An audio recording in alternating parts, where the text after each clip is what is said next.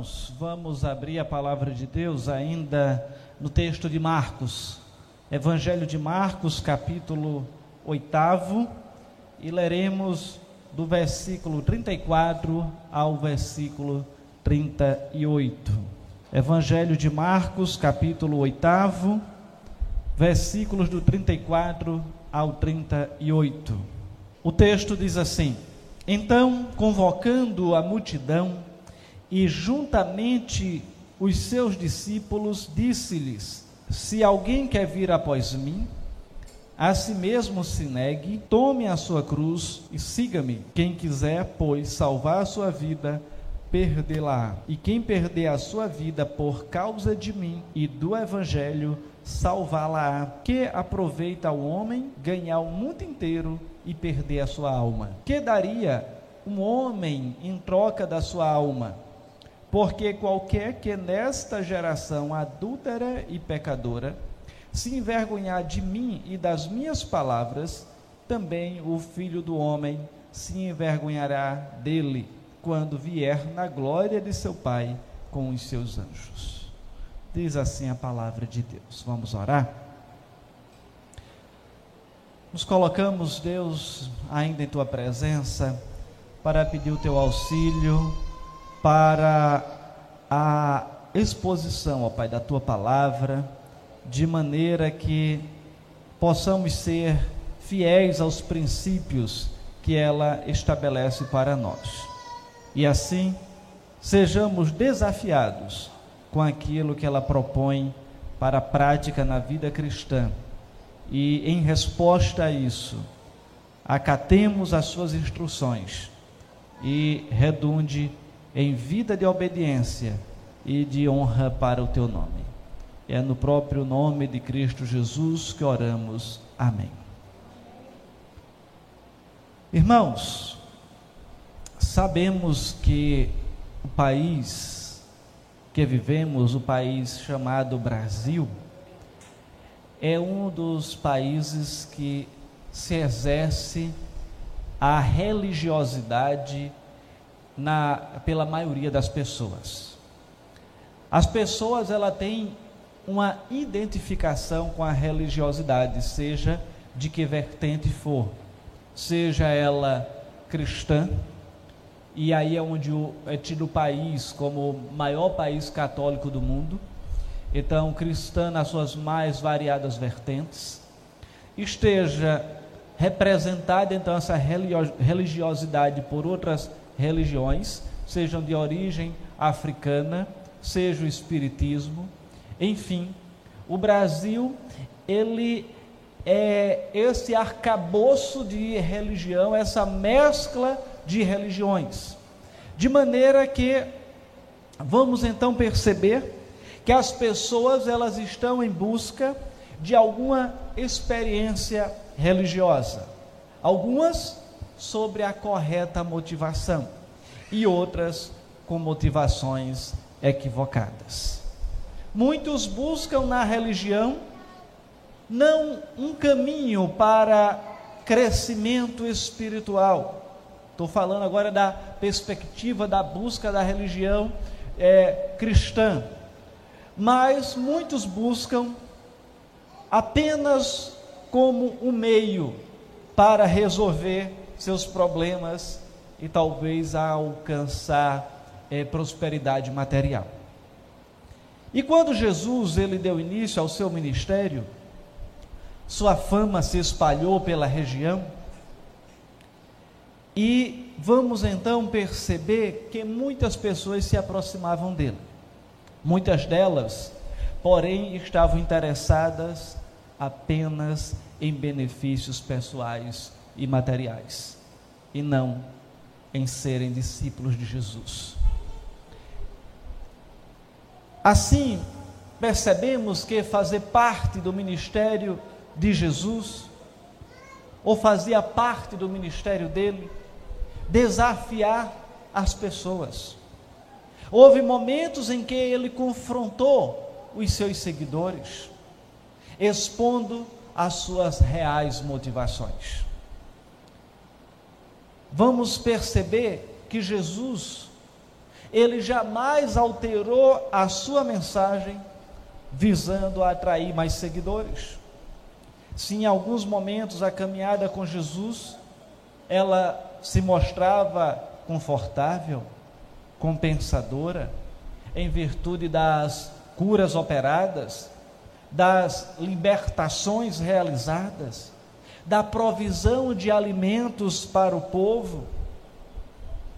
Em outros momentos, a caminhada com o Mestre não parecia tão animadora da perspectiva humana, pois ele falava de renúncia, sofrimento, desapego das coisas materiais, amor aos inimigos, dentre outras atitudes. Jesus ele não negociava com os seus com aqueles que estavam desejosos de segui-lo para facilitar a decisão deles. Quantas vezes nós queremos é apresentar um, um Jesus mais dócil nas suas palavras, mas Jesus muitas vezes ele era duro em suas palavras. Jesus, ele deixou claro que o discipulado, seguir Jesus, inclui também a cruz não apenas a coroa. Hoje, veremos uma versão, digamos, atualizada desta proposta de Jesus. Se alguém quer vir após mim, a si mesmo se negue, tome a sua cruz e siga-me. Ao apresentar as condições para que alguém possa segui-lo, Jesus aponta o preço do discipulado que inclui negar-se a si mesmo, tomar a cruz e seguir. De forma que eu quero compartilhar com os irmãos o seguinte tema: o discipulado e a cruz. O discipulado e a cruz. E em primeiro lugar, o discipulado ele proporciona a compreensão correta da mensagem da cruz. O discipulado, ele proporciona a correta compreensão da mensagem da cruz. Por que a correta compreensão da mensagem da cruz? Porque muitas vezes o evangelho que está sendo pregado, como Paulo diz, é um outro evangelho e não o evangelho da cruz. Não o evangelho que Cristo anunciou. Quando se olha para a palavra de Deus, vamos perceber que desde o jardim do Éden, lá em Gênesis 3,15, vamos encontrar o denominado proto-evangelho, onde foi assegurada a vida daquele que esmagaria a cabeça da serpente. E essa profecia, juntamente com tantas outras no Antigo Testamento, apontava para a morte substitu substitutiva de Cristo. Isaías 53, que nós lemos aqui, por exemplo, narra em detalhes o sofrimento e morte do enviado do Senhor. E quando a gente olha então para esse evangelho, é quando ele se apresenta ali em Gênesis capítulo 3, versículo 15. Abra a sua Bíblia, por favor, nesse texto de maneira breve, para que leamos o que o Senhor nos ensina. Gênesis 3,15 diz: porém inimizade entre ti e a mulher, entre a tua descendência e o teu descendente. Este te ferirá a cabeça e tu lhe ferirás o calcanhar. Essa é uma profecia para aquilo que Cristo faria na cruz. De forma que quando se trata de proto-evangelho, que é uma referência a esse versículo, é como se fosse o broto do evangelho. Ou seja, uma referência clara a Cristo, aquilo que Cristo faria na cruz. E é quando diz que o filho, por inimizade, para quem Deus está falando aqui? Para a serpente, que seria a personificação de Satanás. E diz: por inimizade entre ti e a mulher, entre a tua descendência e o teu descendente. Este te ferirá a cabeça e tu lhe ferirás o calcanhar. É quando Cristo é morto na cruz, mas ele ressuscita e pisa na cabeça da serpente. Ou seja, Satanás, ele já foi derrotado ali na cruz, ou melhor, no terceiro dia pós-cruz, quando Jesus ele ressuscita, ou na própria cruz, quando o nosso pecado ele agora ele é aplicado, ele é imputado, é colocado sobre Cristo Jesus. De maneira que Satanás agora ele não tem mais o poder nas suas mãos de nos acusar, porque Cristo ele já pagou o preço por nós. E assim, irmãos, é necessário compreender que, conforme revelado na Escritura, antes da fundação do mundo, já estava determinado que Cristo haveria de entregar a sua vida em sacrifício para abrir uma nova página na história da humanidade. Um novo começo para aqueles que estavam perdidos, para aqueles que estavam destinados ao inferno. E como parte do plano eterno de Deus, Jesus, ele morre na cruz, sacrificando o seu corpo, derramando o seu precioso sangue. E como nos ensina a própria palavra de Deus, especialmente no livro de Levíticos e de Hebreus, que sem derramamento de sangue não há remissão de pecados. E o que é remissão, irmãos? É um termo jurídico que diz a que, que trata como a extinção da relação obrigacional onde ela é extinta por meio do perdão, onde o credor perdoa o devedor do que é devido e a obrigação se extingue. É como se você tivesse um débito para comigo e eu dissesse: Eu perdoo o seu débito, você não me deve mais nada. Isso é remissão. É a remissão da dívida. E nós éramos devedores para com Deus. E Cristo, ele lá na cruz do Calvário, ele paga a nossa dívida. Como se dissesse: Está pago, você não deve mais nada. Foi o preço que Jesus pagou na cruz em nosso lugar. E no tempo oportuno, cumprindo essas profecias, Cristo, ele se encarnou, viveu entre os homens, sofreu toda sorte de afrontas e foi pregado na cruz. Por meio da morte, na cruz, foi selada a redenção, ou seja, o resgate do gênero humano da, do pecado para a salvação. E como escreveu o apóstolo Paulo, escrevendo aos Colossenses no capítulo 2, versículos 14 e 15: Tendo cancelado o escrito de dívida que era contra nós e que constava de ordenanças, o qual nos era prejudicial, removeu inteiramente, encravando na cruz, e despojando os principados e as potestades publicamente, os expôs ao desprezo, triunfando deles na cruz. Quanta verdade tem nesse texto, irmãos. Veja bem, ele diz: tendo cancelado o escrito de dívida que era contra nós. É como hoje não se usa tanto, mas como se tivesse alguém assinado uma nota promissória. E Jesus disse: Me dê essa nota aqui que eu vou pregar ela aqui na cruz, porque eu paguei já essa nota com meu sangue. E o texto continua dizendo: o qual essa nota era prejudicial. Jesus removeu inteiramente, encravando na cruz e despojando os principados e as potestades. Lembra que eu disse há instantes que Satanás não pode mais nos acusar, porque ele agora é envergonhado em Cristo Jesus. Porque ele publicamente expôs ao desprezo, triunfando deles na cruz. E a mensagem da cruz é amor, perdão, salvação, vida eterna. Porque Deus amou o mundo de tal maneira que deu seu Filho unigênito para que todo aquele que nele crê não pereça, não morra, mas tenha a vida eterna. João 3,16 diz isso. E este era o tema central da mensagem do Evangelho. Era não, é. Era da mensagem de Paulo. Pregamos a Cristo crucificado, escândalo para judeus e loucura para gentios. Pregamos o Cristo crucificado. Mas o Cristo crucificado, mas o Cristo que ressuscitou, que ele não ficou na cruz, ele ressuscitou. Mas em segundo lugar, a relação entre discipulado e cruz. É que o discipulado impõe a responsabilidade de carregar a cruz a cada dia. O discipulado ele não se limita a confessar Cristo como Senhor e Salvador, que devemos sim fazer.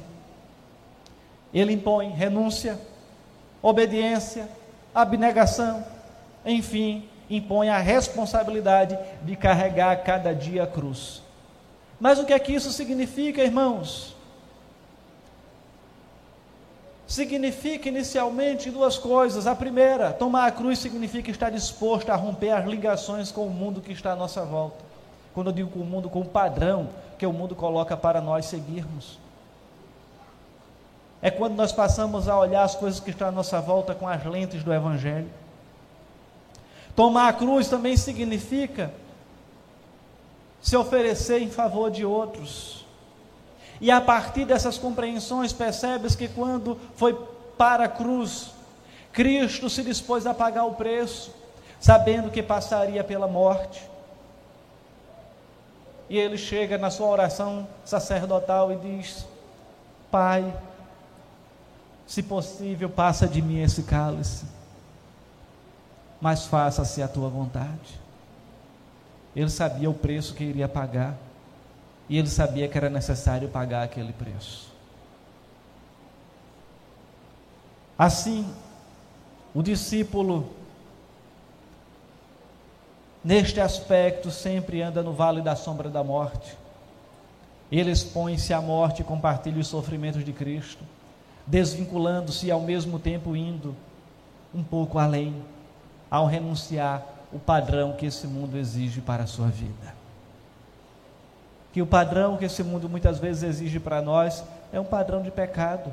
Eu adequar aquilo que o, o desejo natural da minha carne quer, ao mesmo tempo, aquilo que aqueles que estão à nossa volta exigem de nós, os nossos amigos, um determinado comportamento que é padrão com aqueles que nós convivemos.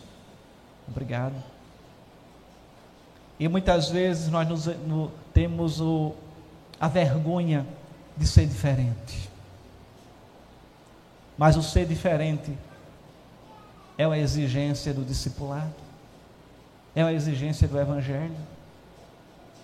Se esse diferente for para adequar a minha vida à palavra de Deus, eu preciso ser diferente.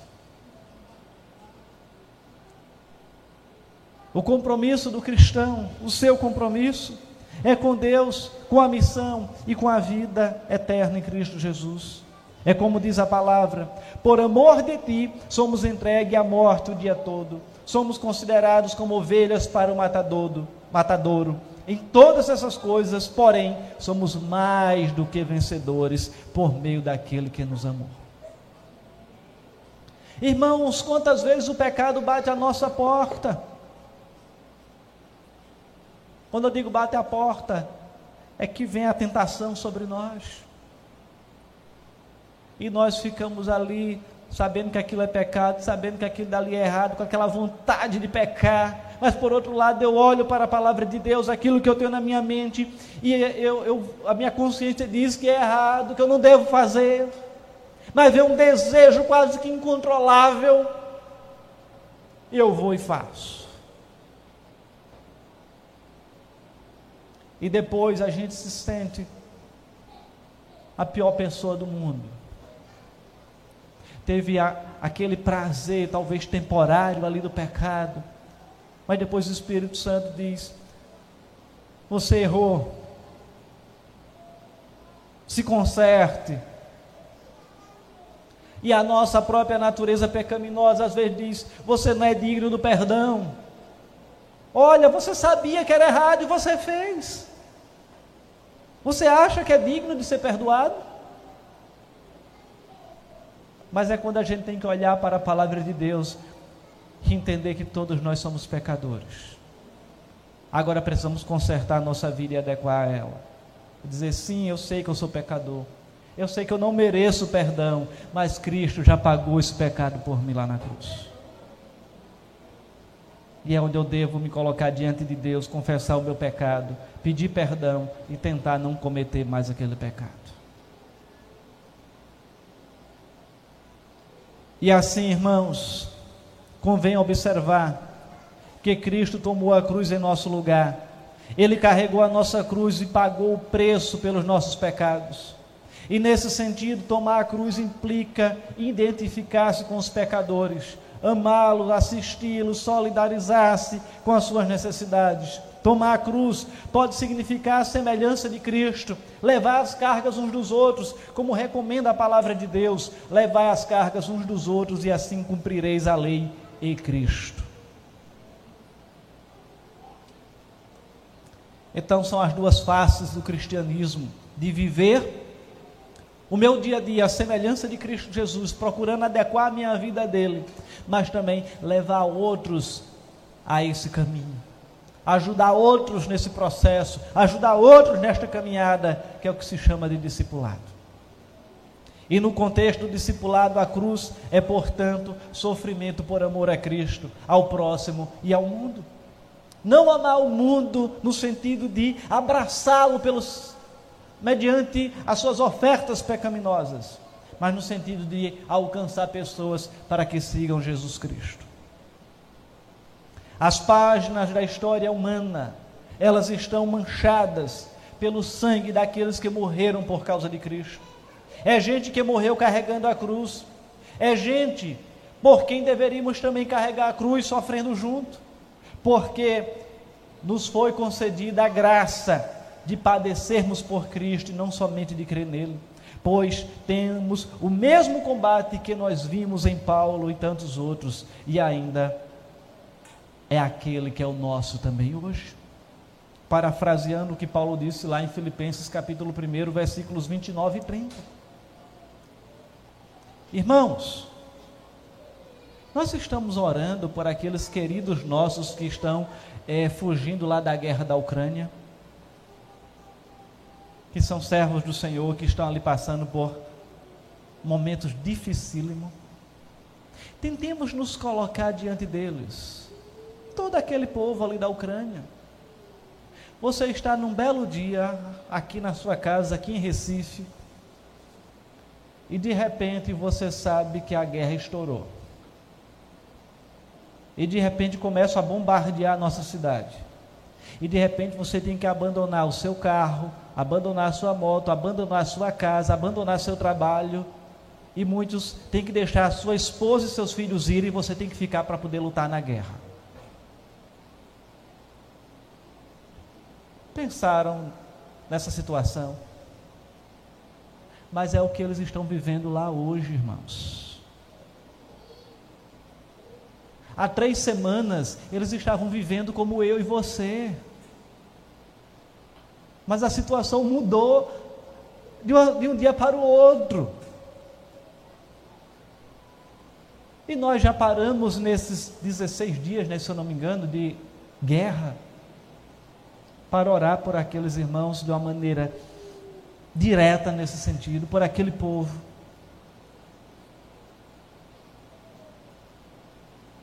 Muitas vezes nós ficamos bem tranquilos porque não é conosco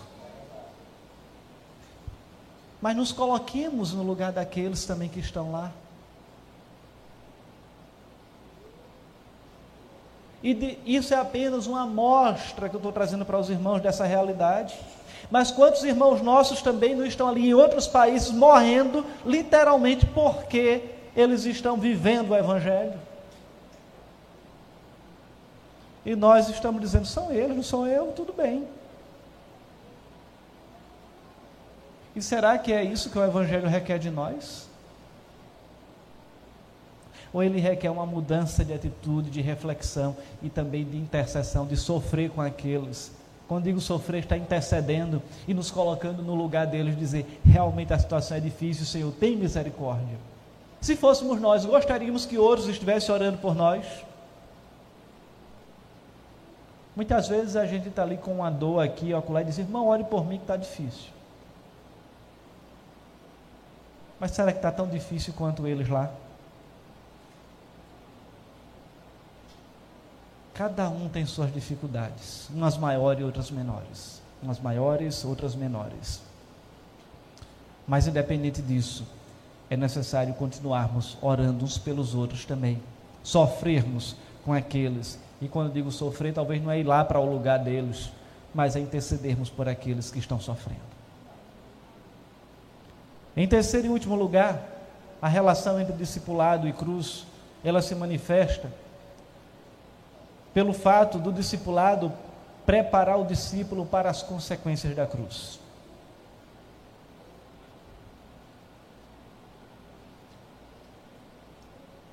Viver em Cristo implica assumir as consequências da cruz. A cruz é motivo de escândalo, mas é sobretudo motivo de glória. O apóstolo Paulo disse lá em Gálatas 6,14: Mais longe esteja de mim gloriar-me senão na cruz de nosso Senhor Jesus Cristo, pela qual o mundo está crucificado para mim e eu para o mundo. Nos dias do apóstolo Paulo, viver em Cristo muitas vezes significava assinar um atestado de morte. Muitos cristãos foram crucificados, cerrados ao meio, decapitados, queimados, apedrejados, devorados por feras simplesmente pelo fato de dizer: Eu creio em Cristo como meu Senhor e Salvador. Muitos cristãos estão hoje morrendo também nos países onde vive a igreja perseguida, simplesmente por dizer: Eu creio em Cristo como meu Senhor e Salvador. Negue, senão você vai morrer. Não, não nego. Morreu. É uma realidade do século 21 em muitos países. Ah, não, isso aconteceu na Idade Média, na igreja primitiva. Não, irmãos, isso está acontecendo hoje. Na Síria, eu lembro bem de um relato que em dado momento eles estavam vivendo como nós, cultuando, celebrando ao Senhor, e quando falavam do Estado Islâmico, Alguns diziam: não, isso está lá, está longe, isso não tem relação conosco, não. De repente a situação mudou. E eles se tornaram também uma igreja perseguida. E negar, aliás, dizer que era um seguidor de Cristo, era motivo de ser morto também, em pouco tempo. Passam-se, irmãos, os séculos, os milênios, o mundo passa por transformações, mas o preço do discipulado é o mesmo. Somos desafiados a carregar a cruz, estando preparados para as consequências desta opção. Interessante que, quando se fala de estarmos preparados para as consequências desta opção, no nosso dia a dia, nós vivemos de escolhas. E de acordo com a nossa escolha, nós vamos colher aquela consequência. Ah, mas eu estou vivendo isso assim, dessa forma. Qual foi a escolha que você fez há um tempo atrás? Vivemos o resultado de nossas escolhas. Seguir a Cristo tem os seus desafios? Tem. Podemos colher alguns desafios ou algumas consequências trágicas por servirmos a Cristo? A Cristo, sim. E além disso, o que é que nós podemos colher? A vida eterna após a morte. Enquanto que os que não seguem a Cristo vão colher também a morte eterna após a morte. Dá para entender o que é isso? A morte física, os que seguem a Cristo ou não, quando Cristo voltar, será superada. Todos ressuscitarão. Mas pela segunda morte, os que creem em Cristo Jesus não passarão. E o que é isso? É uma morte que não é a morte, da forma que nós compreendemos. É viver eternamente em sofrimento. E aquilo que sofremos, ou se porventura sofremos hoje por causa de Cristo, não é nada comparado àquilo que a Bíblia diz para os que não creem em Cristo Jesus, o que vai viver após a morte. Paulo, ele preveniu Timóteo quanto a isso e disse: Tu, porém, tens seguido de perto o meu ensino, procedimento, propósito, fé, longanimidade, amor, perseverança, as minhas perseguições e os meus sofrimentos, os quais me aconteceram em Antioquia, Icônio e Listra, que variadas perseguições tenho suportado. De todas, entretanto, me livrou o Senhor. Ora, prossegue ele, todos quantos querem viver piedosos em Cristo, piedosamente em Cristo Jesus serão perseguidos. Encorajando os cristãos diante das perseguições que estavam próximas, o apóstolo Pedro escreveu: Ora, o Deus de toda graça que em Cristo vos chamou à sua eterna glória, depois de ter sofrido por um pouco, ele mesmo vos há de aperfeiçoar, firmar, fortificar e fundamentar. Ou seja, é a promessa de vitória sobre as dificuldades, mas em especial sobre a morte, porque nós vamos celebrar a vida, a vida eterna. E ao final, a cruz é de fato símbolo da vitória de Cristo e do seu povo, como afirma Paulo em Romanos 8, 26 ao 28. Em todas estas coisas, porém, somos mais que vencedores por meio daquele que nos amou.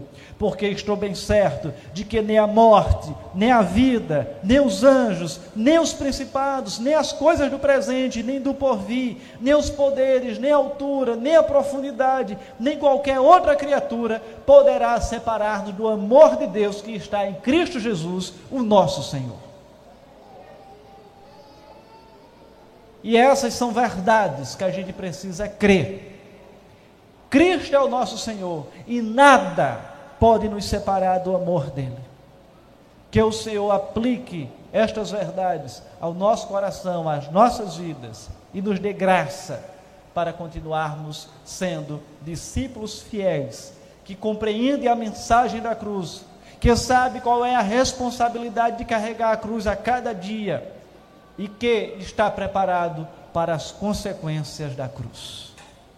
Que o Senhor nos abençoe e cuide de nós hoje e sempre. Amém. Vamos orar mais uma vez. Enquanto isso, o Ministério de Música já se prepara para cantarmos a última canção. Pai eterno, louvado seja o teu nome. Queremos te agradecer pela tua palavra e pelos princípios da cruz que vislumbramos nesta noite. Que o Senhor seja assim gracioso para conosco, que o Senhor continue nos abençoando, nos desafiando e nos fazendo verdadeiros discípulos de Jesus, sendo conscientes da Sua mensagem sabendo daquilo que ela, dos desafios que ela traz para a nossa vida, mas também dos resultados, ou das consequências, sejam elas de dificuldades, mas sejam elas de glória. Que o Senhor assim mantenha isso vivo em nossas mentes, hoje e para todo sempre. Amém.